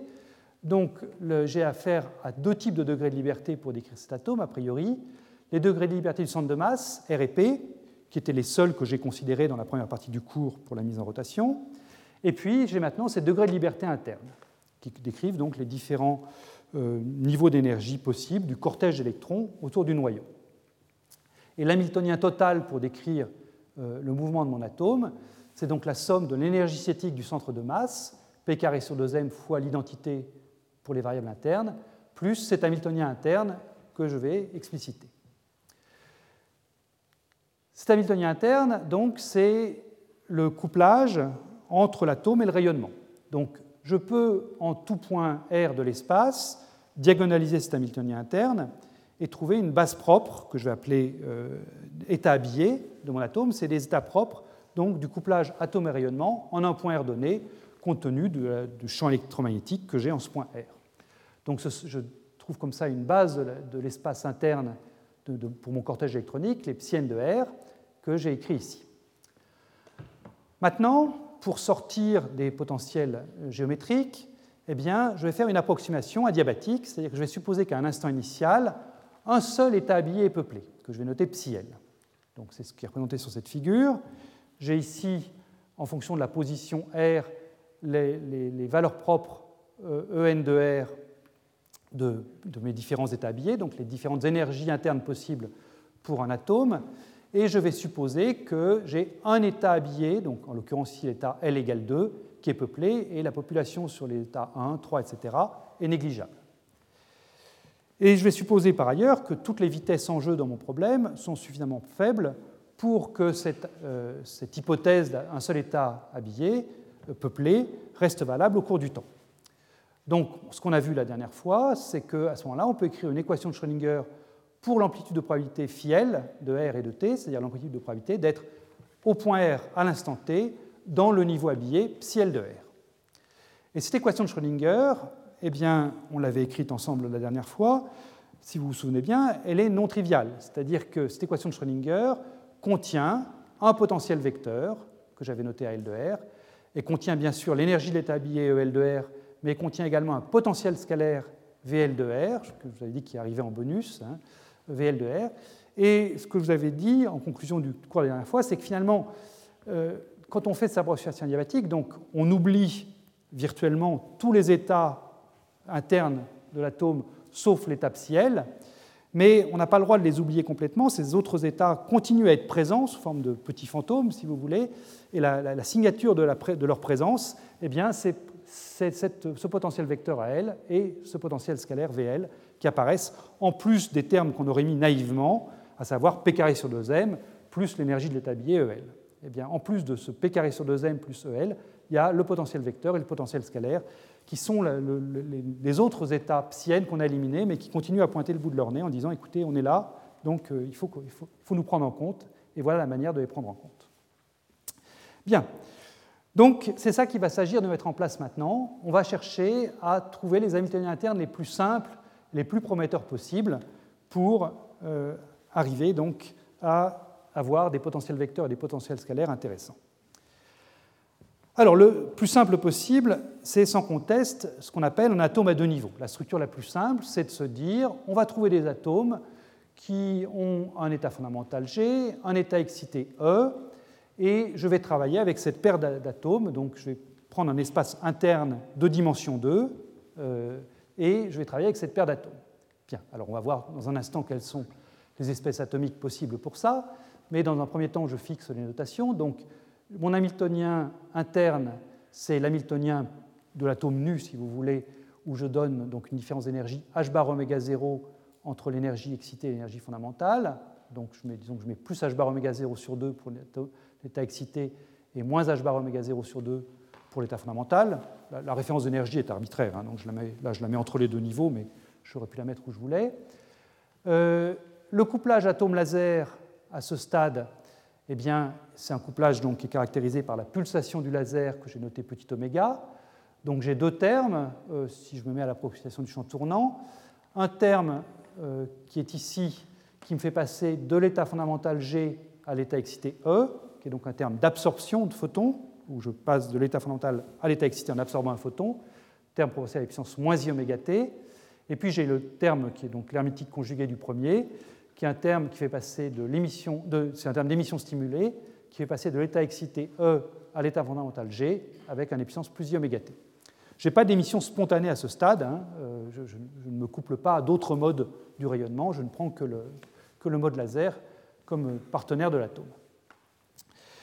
Euh, ce qui vient en facteur ici, euh, la, force du couplage h bar kappa sur 2 est donc caractérisée par kappa, la fréquence de Rabi, et cette fréquence de Rabi, c'est proportionnel au produit du dipôle atomique réduit, petit d, qui est donc une constante que je trouve dans les tables, ça dépendra des atomes que je vais choisir, fois le champ électrique du laser que j'ai imposé. Donc la fréquence de Rabi, à ce stade, est proportionnelle à la racine de l'intensité, puisque c'est proportionnel au champ électrique. Donc, à partir de cet Hamiltonien qui dépend explicitement du temps, hein, via ce puissance moins i oméga t et ce puissance plus i oméga t là, on peut faire donc l'approximation du champ tournant pour éliminer cette dépendance en temps, ce qui revient à définir, redéfinir les, états E et G. Et on se ramène donc, quand on fait cette approximation du champ tournant et cette élimination du, temps explicite dans les équations, un Hamiltonien donc, est donc une matrice 2 par 2, où là on a redéfini donc l'énergie de l'état excité l'énergie fondamentale euh, comme étant donc plus h bar delta sur 2 et moins h bar delta sur 2, où delta cette fois-ci c'est le désaccord entre la, fréquence lumineuse oméga et puis la fréquence de résonance de l'atome oméga 0. Et euh, j'ai toujours, donc, sur les termes en dehors de la diagonale, les termes en kappa et kappa étoile qui étaient déjà présents, qui me coupent G à E et E à G. Donc j'ai h bar kappa sur 2 et h bar kappa étoile sur 2. Donc voilà, ça c'est l'hamiltonien standard qu'on prend en optique quantique quand on a affaire à un atome à deux niveaux à cette approximation du champ tournant, qui est valable tant que je me limite à des, accords delta qui restent petits devant les fréquences oméga 0 et fréquence de résonance atomique et fréquence du laser oméga. Et euh, pour une onde plane, par exemple, qui est le cas le plus simple, eh bien, ma fréquence de Rabi kappa, donc, comme j'ai dit, elle est proportionnelle au champ électrique E, donc elle s'écrira sous la forme kappa 0 fois la phase de mon onde plane et puissance IK scalaire. Bien. Alors, quand est-ce que ce schéma de niveau est pertinent? Quand est-ce que je peux vraiment prendre une espèce atomique et isolés comme ça, deux niveaux, couplés par un photon, absorption d'un photon, euh, pour, euh, pour, passer de l'état G à l'état E. Là, on pourrait se dire que ben, peu importe, euh, il suffit d'avoir un atome type atome alcalin et puis prendre un photon radiofréquence ou un photon micro-ondes pour passer, appeler par exemple, le plus bas des niveaux hyperfins de mon atome, appeler E toujours un, état fondamental, mais un état hyperfin plus, plus élevé en énergie, et faire une transition micro-ondes entre mes deux états hyperfins. En fait, ça, ça ne va pas marcher parce que, je vous rappelle quand même ce qu'on veut faire. Hein. Ce qu'on veut faire, c'est générer des niveaux habillés qui ensuite vont entrer dans des potentiels euh, scalaires ou vecteurs. Et ces potentiels scalaires ou vecteurs, ce qu'on a vu la dernière fois, c'est qu'ils font intervenir le gradient spatial de mes niveaux habillés, les gradients psiel. Et je veux que le gradient psiel soit, soit le plus grand possible, bien sûr, donc il faut que mes états habillés varient rapidement dans l'espace. Si jamais je me contente d'éclairer un atome avec des micro-ondes ou des radiofréquences, les longueurs d'onde en jeu dans ces micro-ondes ou dans ces radiofréquences sont extrêmement grandes, hein, c'est de l'ordre du, centimètre, voire plus. Et à ce moment-là, je n'aurai pas de gradient significatif euh, sur, sur, des échelles micrométriques qui sont des échelles pertinentes pour mon problème. Donc ça, ça ne va pas marcher. Ce qu'il faut, c'est avoir des grands vecteurs d'onde K, enfin, des longueurs d'onde micrométriques, donc des grands vecteurs d'onde K, si on veut avoir des gradients d'état habillé sur des échelles spatiales qui ne sont, sont pas trop grandes. Donc ça, ça m'interdit de prendre des transitions dans le domaine radiofréquence ou micro-ondes. Il faut aller chercher des transitions optiques pour avoir des états, euh, des états qui varient vite et donc des potentiels vecteurs ou scalaires importants. Donc ça, ça, oblige à aller chercher des transitions optiques. Et ça, ben donc, ça restreint d'emblée le schéma à deux niveaux à des atomes bien particuliers. Ce sont des atomes qui auront des états excités optiques avec des durées de vie qui sont très longues. Et par très longues, j'entends des durées de vie qui sont grandes devant la durée d'une expérience. Durée d'une expérience sont typiquement de, de la seconde ou de quelques secondes. Alors, il y a des atomes qui ont le bon goût d'avoir ces propriétés-là, d'avoir des états excités effectivement de très longue durée de vie. Euh, j'ai ici mis euh, certains de ces atomes. C'est essentiellement des atomes à deux électrons externes. Ici, j'ai mis un schéma qui correspond à l'atome d'ytterbium. L'atome d'ytterbium a toute une série de couches pleines, plus deux électrons externes qui sont sur la couche 6s, et donc c'est ce qu'on écrit sous la forme 6s2. Donc ces deux électrons externes ont des spins qui s'apparient pour former un état singulier, c'est l'origine du 1 qu'on met ici dans la notation spectroscopique. Et si on regarde ensuite les états excités, eh bien, les états excités de, ces, de, ces, de cet atome à deux électrons, au moins les états les plus bas, consistent à prendre un des deux électrons qui était sur, la couche, sur le niveau 6s et le porter sur 6p. Donc les états excités sont la forme 6s6p. J'ai deux types d'états excités, ou bien l'état de spin de mes deux électrons reste dans l'état singulier, donc le 1 qui est ici, je le retrouve là. Donc ici, j'ai le 6s6p dans un état singulier, que je note 1p1, mais bon, je ne vais pas rentrer dans la notation spectroscopique. Et là, j'ai une raie intense, donc une durée de vie très courte pour, cet état-là. Cet état ne conviendrait sûrement pas parce que la durée de vie est beaucoup trop courte pour faire des expériences pendant une seconde. Mais j'ai également une catégorie de niveau où j'excite toujours un des deux électrons, donc je suis toujours en 6s6p, mais maintenant je prends pour l'état du spin de mes électrons un état triplet. Et parmi les possibilités, je peux former un état triplet 0, triplet P0, c'est-à-dire que le moment cinétique total spin triplet plus orbital, donc moment cinétique de spin 1 plus moment cinétique orbital 1. Quand je combine 1 plus 1, je fais un moment cinétique total 0. Et là, à ce moment-là, l'arrêt qui fait passer de J égale 0 ici à J égale 0 ici est très fortement interdite. Et j'ai des durées de vie qui sont extrêmement longues pour ce niveau triplet, 0, bien supérieur à la seconde. Là, je vous ai décrit le schéma pour l'iterbium, mais vous trouvez le même type de, de, raie extrêmement étroite, également très utilisée dans les horloges atomiques optiques, euh, pour d'autres catégories, euh, pour d'autres atomes. Donc ça, ça convient bien. Ça convient bien. On va pouvoir, avec ce type d'atome, pouvoir travailler effectivement sur simplement deux niveaux, GE, en oubliant tous les autres et en oubliant l'émission spontanée à partir de ce niveau-là. Il y a néanmoins un inconvénient à l'utilisation de ces atomes, c'est qu'une fois que j'ai des atomes dans l'état triplet zéro, certes, si, l'atome est isolé, il va y rester pendant des durées de vie très longues. En revanche, si j'ai plusieurs atomes dans l'état triplet zéro et que j'ai des collisions entre ces atomes, là, ces atomes sont des petits réservoirs d'énergie et là, eh bien, je peux avoir des, phénomènes élastiques où j'ai un des atomes qui tombe sur l'état fondamental via émission de photons. Donc, les problèmes de collision élastique, inélastique sont sérieux avec ces atomes-là. Et en fait, vraisemblablement, les expériences qu'on va pouvoir mener avec ces atomes-là seront essentiellement limitées à des expériences sur réseau optique, où là, je peux minimiser la probabilité d'avoir deux, atomes sur le même site. Donc, à ce moment-là, il n'y a pas de problème avec ces collisions, où les problèmes sont très réduits. Mais si je veux travailler avec un gaz homogène, là, vraisemblablement, ces atomes-là ne sont pas bien adaptés. Euh, voilà. Bon, euh, à, vérifier, hein, mais euh, donc, les gens sont assez pessimistes sur la possibilité d'utiliser ces atomes-là dans les gaz homogènes. En revanche, encore une fois, sur réseau, il n'y a pas de problème, parce que je peux me débrouiller pour avoir une très très faible probabilité d'avoir deux atomes triple P0 sur le même site de mon réseau. Pour aller au-delà de ce schéma à deux niveaux, eh bien, pour utiliser d'autres catégories d'atomes, on utilise des transitions Raman. Alors à ce moment-là, on complique un petit peu la structure atomique. On prend des atomes avec deux états qu'on peut qualifier de fondamentaux. Ça peut donc être deux états hyper fins différents ou deux états Zeeman différents, G1 et G2. Et je couple ces états par une transition Raman, donc une transition qui, me, via un processus d'absorption dans un laser A et émission stimulée dans un laser B, me fait passer de G1 à G2. J'ai comme état relais, j'ai toujours un état excité électronique, mais si je prends un désaccord ici suffisamment grand, cet état n'est peuplé que virtuellement, et je peux donc éliminer cet état excité en théorie des perturbations pour me ramener à simplement un couplage effectif qui me fait passer de G1 à G2.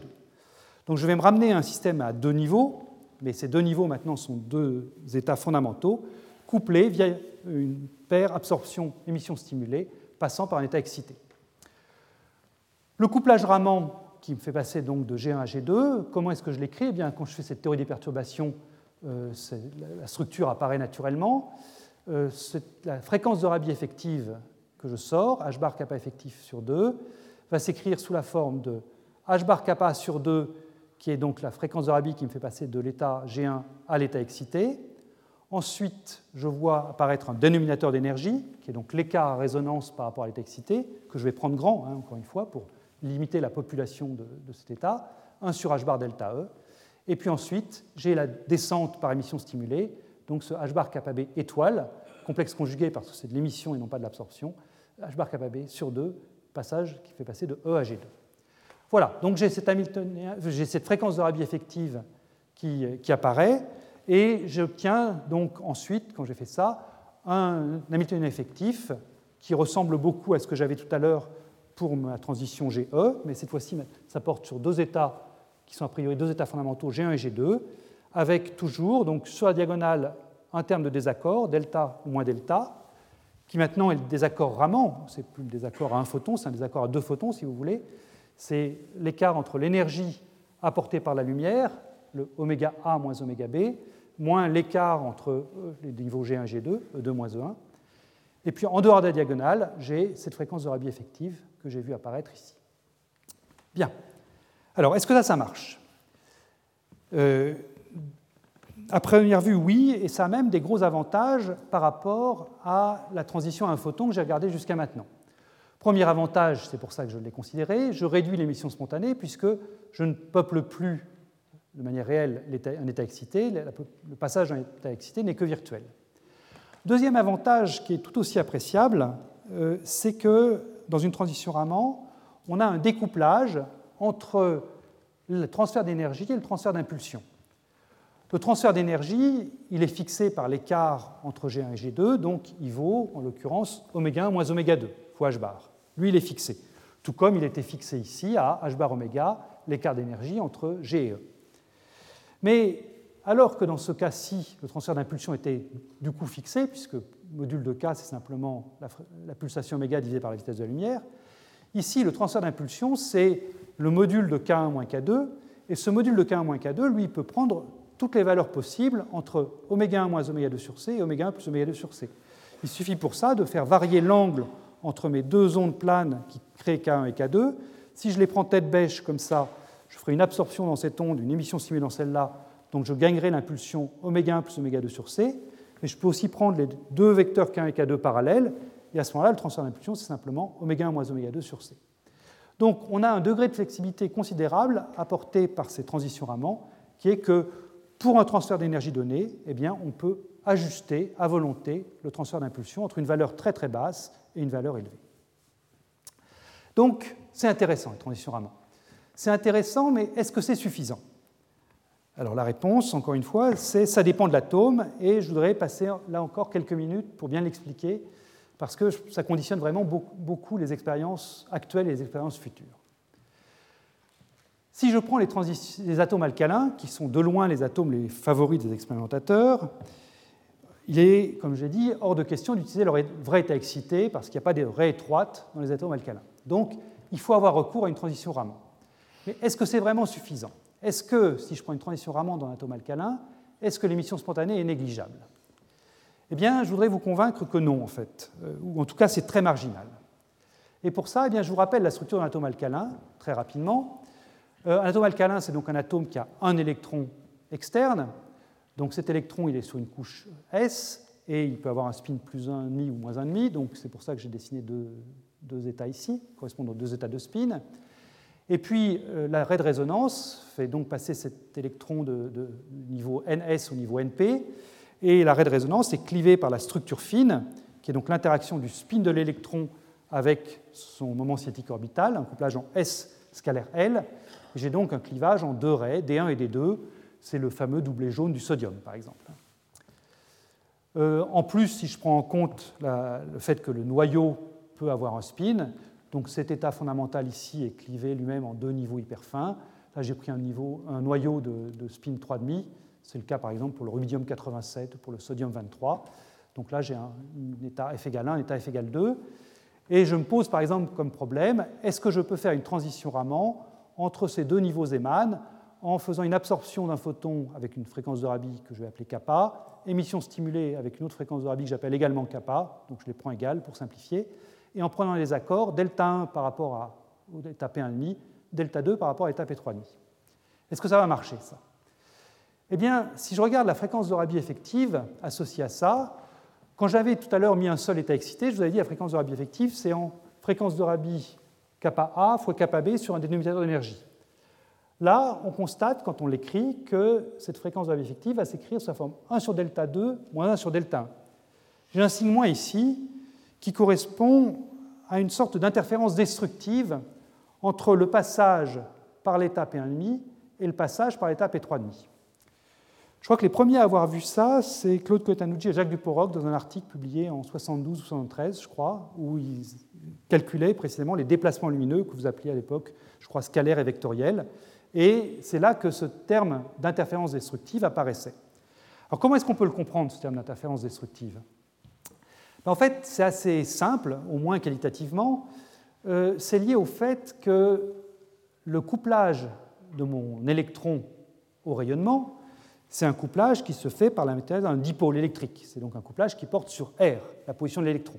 C'est un couplage qui est indépendant du spin. Hein. c'est un couplage qui est purement orbital. La raison pour laquelle je peux, avec de la lumière, changer le spin de l'électron en passant de là à là, ou changer le spin du noyau, enfin disons changer le spin combiné électron plus noyau, c'est parce que j'ai un couplage spin-orbite euh, qui se manifeste via cette levée de dégénérescence. C'est le couplage spin-orbite à l'intérieur de, l'électron, responsable de cette levée dégénérescence, qui permet, via de la lumière qui a priori ne porte que sur les degrés de liberté orbitaux de l'électron, de malgré tout changer son spin. Et une fois qu'on a compris ça, ben, on comprend bien que si maintenant je vais prendre un désaccord qui est grand, delta 1 et delta 2, qui est grand devant l'écart de structure fine qui est là, bien à ce moment-là, tout se passe comme si la structure fine n'était pas là, puisque je prends un désaccord qui est très grand devant cette structure fine. Et si la structure fine n'est pas là, ben, à ce moment-là, j'ai plus le droit de changer le spin de l'électron avec ma lumière. Donc, au moins sur le plan qualitatif, on comprend que la structure fine est essentielle pour favoriser, pour, permettre, excusez-moi, ce changement de spin de l'électron via une transition Raman. Et donc, il faut garder des accords comparables à la structure fine pour que la structure fine puisse jouer à plein. Et le signe moins qui est là, eh bien, il me dit simplement ça. Il me dit que si jamais je vais chercher un désaccord qui est trop grand par rapport à la structure fine, eh bien, ma fréquence de effective va décroître beaucoup plus vite que ce que j'attendrais naïvement. Alors, j'ai passé un petit peu de temps là-dessus parce que c'est justement à cause de ça que les alcalins ne sont pas si bien que ça pour faire des transitions Raman, pour générer des, champs vectoriels et, des, champs, des, champs, scalaires géométriques. Parce que cette fréquence de Rabi effective, il faut la mettre en pendant du taux d'émission spontanée, c'est-à-dire des, phénomènes que je cherche à éviter, phénomènes de chauffage qui sont présents parce que je vous ai dit que le passage en état excité était virtuel, mais il est virtuel, mais il y a quand même une toute petite population en état excité, donc il y a un petit peu d'émission spontanée, et il va donc s'agir de comparer la fréquence de Rabi effective, qui est ce qui est bon, ce que je cherche à fabriquer, par rapport à au taux de diffusion de photons, qui est ce qui est mauvais, ce que, donc ça, je cherche à fabriquer, ça, c'est ce que je cherche à éviter. Alors, que vaut ce taux d'émission spontanée? Ben, C'est très simple, hein. c'est une formule qu'on trouve dans tous les livres. C'est proportionnel à grand gamma, euh, la largeur naturelle de l'état excité. Si vous préférez grand gamma moins 1, c'est la durée de vie de l'état excité, ici. C'est, disons, la dizaine de nanosecondes, ou 10 ou 20 nanosecondes pour les alcalins fois kappa au carré, la fréquence de Rabi au carré, fois des dénominateurs d'énergie au carré, delta 1 carré plus delta 2 carré. Donc on peut se définir un facteur de mérite qui est simplement le rapport entre kappa effectif, ce que je cherche à, fabriquer, et puis petit gamma, le taux de, de, diffusion de photons, ce que je cherche à éviter. Alors regardons à quoi ça ressemble. Donc je réécris mes expressions. Kappa effectif ici sur gamma, kappa effectif est là, le couplage effectif, petit gamma, le taux d'émission spontanée est là. Et ce que je vois tout de suite, c'est que les deux sont proportionnels à kappa carré, ma fréquence de Rabi, à un photon. Donc, quand je prends le rapport des deux, mon facteur de mec n'en dépend pas, les deux sont proportionnels à l'intensité lumineuse. Ça ne sert à rien d'aller vers des grandes intensités ou des petites intensités pour augmenter l'effet bon par rapport à l'effet mauvais. Le rapport des deux est constant. La seule chose que je peux varier, c'est le désaccord. Mais j'ai ce problème d'ici de l'interférence destructive. Donc je ne veux pas pouvoir aller vers des désaccords très grands. Et en pratique, le désaccord optimal, ça consiste à prendre des désaccords comparables à la structure fine. Euh, le, mieux, au moins dans l'approximation dans laquelle je me suis placé ici, du champ tournant, c'est de se placer à mi-chemin entre l'état P1,5 et l'état P3,5. Et à ce moment-là, eh le facteur de mérite auquel on arrive, c'est simplement le rapport entre l'écart de structure fine et la largeur naturelle de l'état excité. Et quand on met des chiffres, évidemment, ça dépend de, ce qu'on va chercher à fabriquer en pratique, mais en pratique, ce qu'on va chercher à fabriquer comme fréquence de Rabi effective, c'est au moins des fréquences de Rabi de l'ordre de l'énergie de recul, h bar 2, K2 sur 2m. C'est ça l'échelle naturelle de longueur, de fréquence ou d'énergie qui sort quand on veut coupler l'atome au rayonnement. Hein, je vous rappelle que c'est l'impulsion d'un photon au carré divisé par la masse de l'atome. Eh bien, si je prends cette fréquence de Rabi effective comme but, euh, si je prends un atome comme l'atome du rubidium, qui a une structure hyperfine relativement grande, donc un bon facteur de mérite, eh bien on arrive à des taux de chauffage qui sont de 15 nanokelvin par seconde. Alors 15 nanokelvin par seconde, on va se dire, c'est vraiment beaucoup. En fait, c'est marginal. C'est marginal parce qu'on verra plus tard que les états qu'on va chercher à fabriquer, euh, les états liés au magnétisme, euh, aux états fortement corrélés, par exemple, qui, simuleraient les états de, l'effet Hall quantique, eh bien, ils sont protégés par des gaps qui sont eux-mêmes de l'ordre de 10 à 20 nanokelvin au maximum. Donc si j'ai un chauffage de 15 nanokelvin par seconde, et si mon expérience dure une seconde, eh bien, je serai vraiment à la limite de pouvoir observer ces effets. Le taux de chauffage, dans la durée de l'expérience, risque de me faire disparaître les gaps en chauffant les atomes au-delà des niveaux que je cherche à observer. Si, j'utilise le, le, rubidium. Mais le rubidium, en plus, il a le mauvais goût de n'avoir que des isotopes bosoniques. Et si je veux faire des manipes avec des fermions, là, je suis obligé d'aller vers des atomes comme le potassium, alors là, le potassium, il a un écart de structure fine beaucoup plus petit, donc un facteur de mérite beaucoup plus petit. Et là, le chauffage, c'est 700 nanokelvin par seconde. Et ça, pour le coup, c'est vraiment beaucoup trop grand pour faire quoi que ce soit.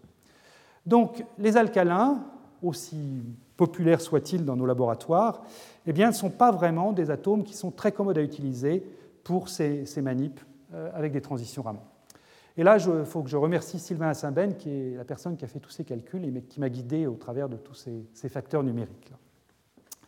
Alors Sylvain a fait ses calculs pour les alcalins, mais il a aussi fait ses calculs pour d'autres espèces atomiques pour lesquelles je voudrais faire un peu de publicité, euh, parce que, à mon avis, c'est vraiment les atomes du futur, au moins quand on veut utiliser ces, transitions Raman, c'est-à-dire pouvoir agir sur les atomes sans craindre l'émission spontanée, en bénéficiant de tous les avantages que j'ai mentionnés.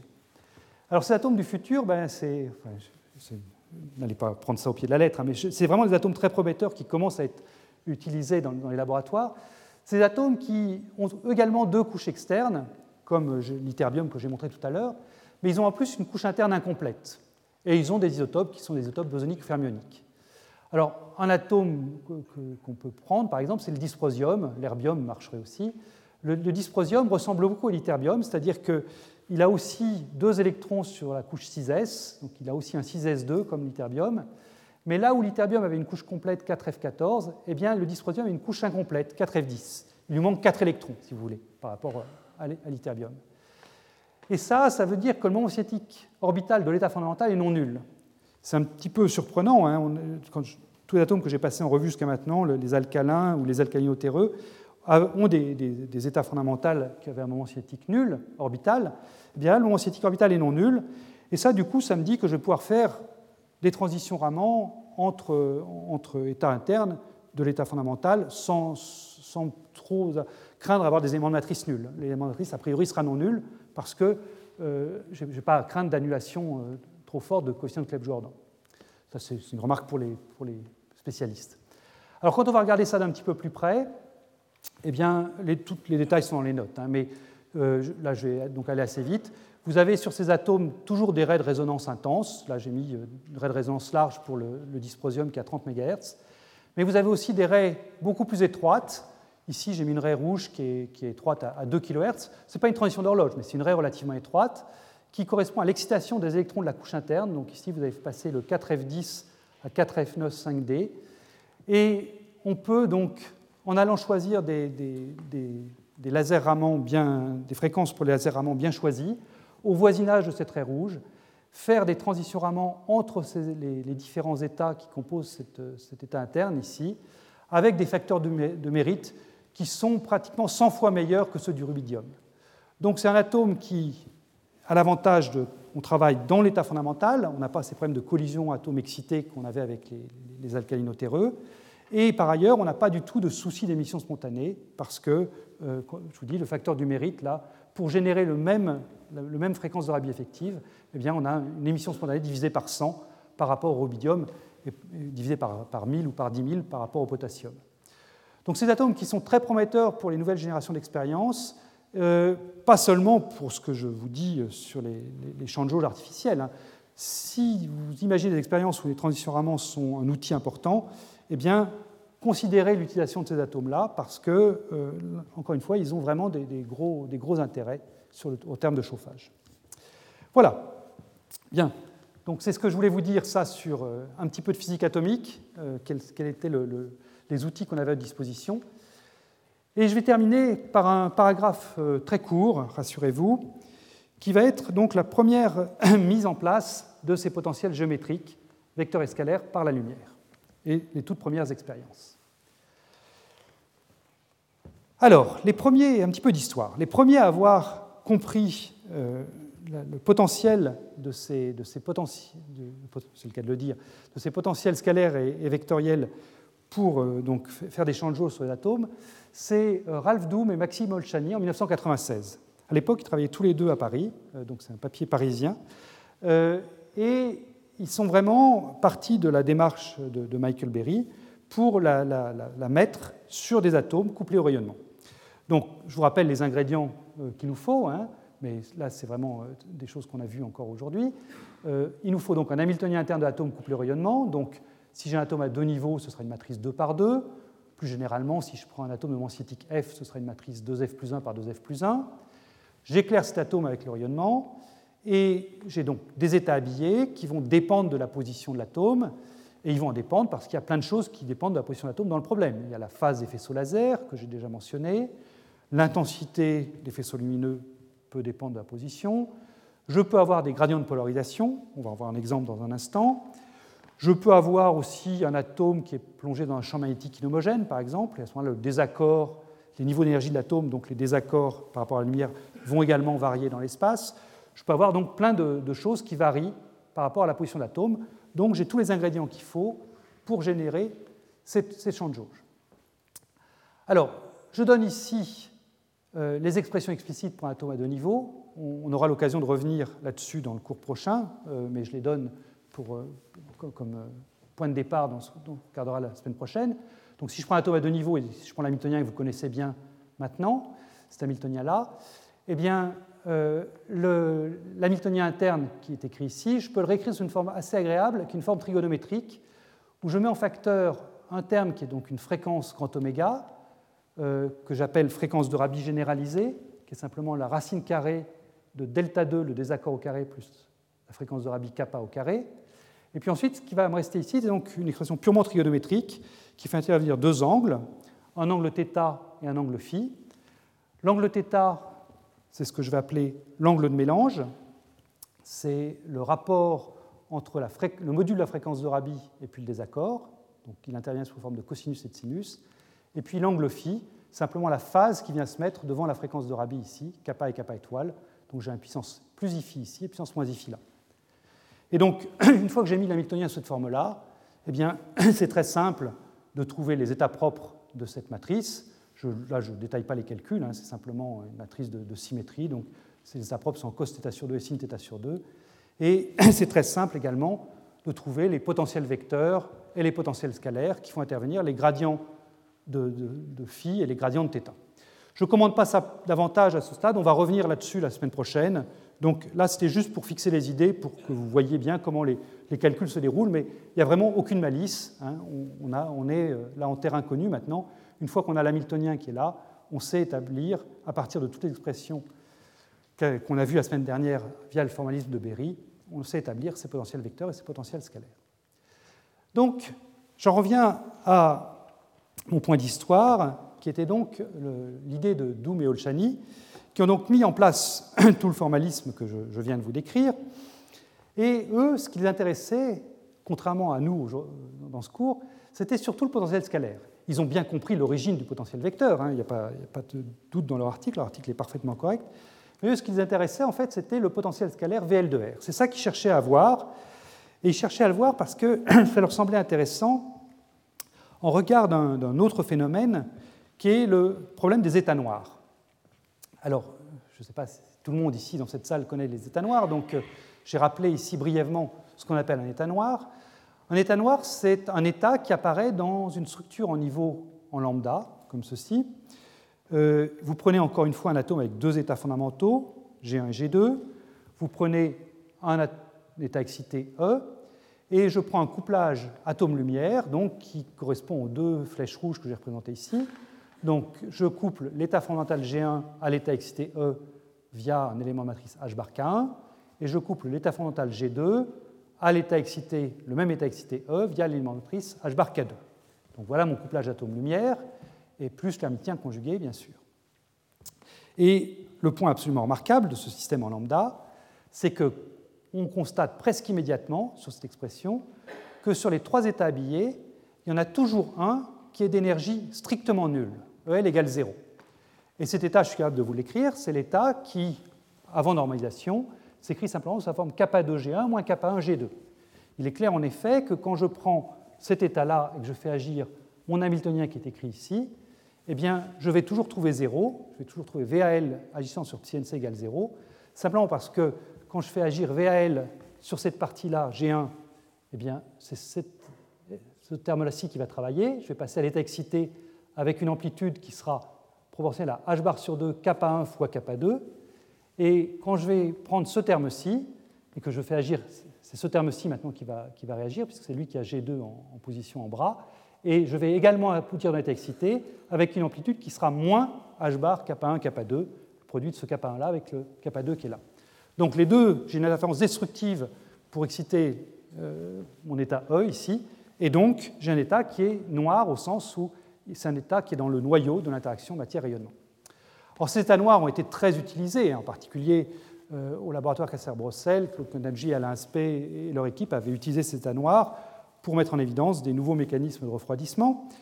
Ce qui, a intéressé euh, Doum et Olchani, c'est la chose suivante. C'est que certes, ces états noirs ont une énergie habillée nulle, mais est-ce qu'on ne peut pas malgré tout leur faire ressentir une force si le potentiel scalaire VL de R est non nul? C'est-à-dire que dans cette équation-ci, bien sûr, le L sera égal à 0, c'est ce que je viens de vous prouver ici, mais est-ce que VL, lui, est également égal à 0 Et c'est ça donc qu'ils ont prouvé, c'est qu'en en fait, il y avait des configurations où, bien que EL était nul, eh bien l'état noir ressentait quand même une force liée au faisceau laser, et cette force était une force géométrique, une force à la Berry. Alors, ils avaient donc fait une proposition, proposition donc qui a ensuite été mise en œuvre euh, dans une expérience faite dans le groupe de Reitel aux États-Unis, c'est publié en 1999. Euh, expérience qui n'est pas parfaite, comme vous allez le voir. Euh, bon, je pense que c'est une expérience qui mériterait d'être prise maintenant avec les outils dont on dispose, 15 ans après, mais qui a, le mérite quand même d'avoir bien montré l'effet. Alors, cette expérience elle a été faite sur des atomes de rubidium, encore eux, euh, sur l'arrêt D1, et euh, plus précisément, donc, quand on prend en compte le spin du noyau, euh, eh bien, on a un sous-niveau fondamental qui a un moment cinétique F égale 2, un état excité qui a F égale 2, et ce qu'ont utilisé Douta et collaborateurs, c'est le fait que, quand vous prenez comme ça une transition 2-2, eh bien, il y a toujours un état noir. Alors on peut s'en convaincre, effectivement, c'est-à-dire que si vous prenez une polarisation polarisée circulairement, par exemple, eh bien l'état qui est ici est effectivement un état noir, il n'est pas affecté par le couplage atome-rayonnement. Quand je suis ici, je ne peux pas absorber un photon euh, pour, aller plus haut, puisque je n'ai pas d'état excité qui correspondrait au transfert d'un moment cinétique plus 1 par la lumière circulaire. Si je prends la lumière polarisée linéairement, je peux prendre comme axe de quantification l'axe de polarisation de la lumière. À ce moment-là, mes, photons ne portent pas de cinétique le long de cet axe. Donc c'est ce qu'on appelle les transitions pi. Euh, donc delta m égale 0. Donc à ce moment-là, c'est transition verticale comme ça. Et là encore, on, peut voir l'état noir. C'est cet état m égale 0 qui est ici, le coefficient de Clebsch-Jordan qui couple ces deux niveaux-là vaut zéro. Donc il n'y a pas non plus de couplage de l'atome au rayonnement quand il est ici. Et on peut montrer que ça, se généralise, quelle que soit la polarisation que je prends, elliptique ou circulaire, euh, bon, peu importe, euh, j'ai toujours un état non couplé. Donc, si, ce que je vous ai dit était la, fin de l'histoire, la manip de Douta et al. aurait marché parfaitement et ils auraient pu mettre en évidence le phénomène prédit par euh, Doom et Olchani que je vais vous montrer dans un instant. Malheureusement, la manip n'est pas parfaite c'est-à-dire que dans le rubidium, il n'y a pas seulement cet état F égale 2, mais il n'y a pas très loin l'état F égale 1. Et cet F égale 1 fait que l'état euh, qui était présumé noir n'est pas toujours noir. Il va rester noir dans ce cas-là parce que bien que j'ai des niveaux qui soient apparus ici, je ne peux pas les exciter par la lumière sigma. Donc ça, ça va rester noir.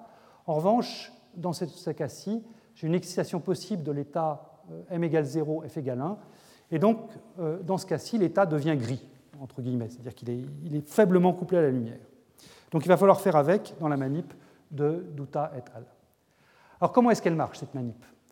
Donc euh, je vais aller assez vite là, je, vois que le temps passe, donc je vais aller assez vite, vous aurez plus de détails dans les notes si vous êtes intéressé, mais c'est une manip qui est faite à une dimension, euh, c'est une manip qui est faite à une dimension dans une configuration qui est bien connue des gens qui font du refroidissement laser, qu'on appelle ligne perpendiculaire ligne. Quand on regarde la polarisation de la lumière dans cette configuration-là, eh bien, on constate qu'il y a des points dans l'espace où la polarisation résultante est linéaire, polarisée à 45 degrés par rapport aux polarisations epsilon x et epsilon y que j'ai prises pour mes faisceaux. Donc, j'envoie une polarisation, disons, verticale, une polarisation horizontale. Donc, j'ai des endroits où la polarisation est linéaire à 45 degrés, comme cela. D'autres endroits où la polarisation est linéaire à 45 degrés, comme ceci. Et puis, entre, la polarisation est elliptique et à lambda sur 8, par exemple, elle est circulaire sigma plus, et ici, à 3 lambda sur 8, circulaire sigma moins. Donc, je prends ça et je plonge mon atome, que j'ai regardé tout à l'heure, dans cette configuration-ci. Si, et je regarde donc les énergies des états. Donc je vais m'intéresser aux énergies les plus basses, à savoir ce qui serait des états noirs. Si j'avais purement la transition de 2, j'aurais un état qui serait rigoureusement noir, donc qui aurait une énergie strictement égale à 0. Là, vous avez l'énergie tracée par Douta et al. en, en très plein noir. Donc l'état le plus bas a bien une énergie nulle au point ici lambda sur 8 au point lambda sur 4. Quand la lumière est purement sigma plus ou la lumière est purement sigma moins, j'ai un vrai état noir, donc j'ai bien une énergie strictement nulle. Tout va bien. Mais si je me mets là où la lumière est, polarisée linéairement, en ce point-ci ou en ce point-là ou en ce point-là, donc ici, ici, ici, et eh bien comme je vous le disais, l'état n'est pas vraiment noir, il est gris, donc j'ai une petite bosse de potentiel. Donc voilà l'imperfection, le fait que l'état est gris, c'est le fait cette modulation résiduelle. Et ça, c'est à mettre en regard du potentiel scalaire prédit par Doom et Olshani. Et le potentiel scalaire, c'est tracé en pointillé ici. Le potentiel scalaire est grand quand les niveaux varient vite, donc il est grand ici, il est grand là. Donc ce que vous regardez, euh, et al., c'est finalement la dynamique des atomes dans ce réseau optique, dans une superposition de ce qui cherche à mettre en évidence, à savoir le potentiel scalaire en pointillé, et puis le fait que les, les atomes ne sont pas vraiment dans un état noir, donc la modulation en très plein.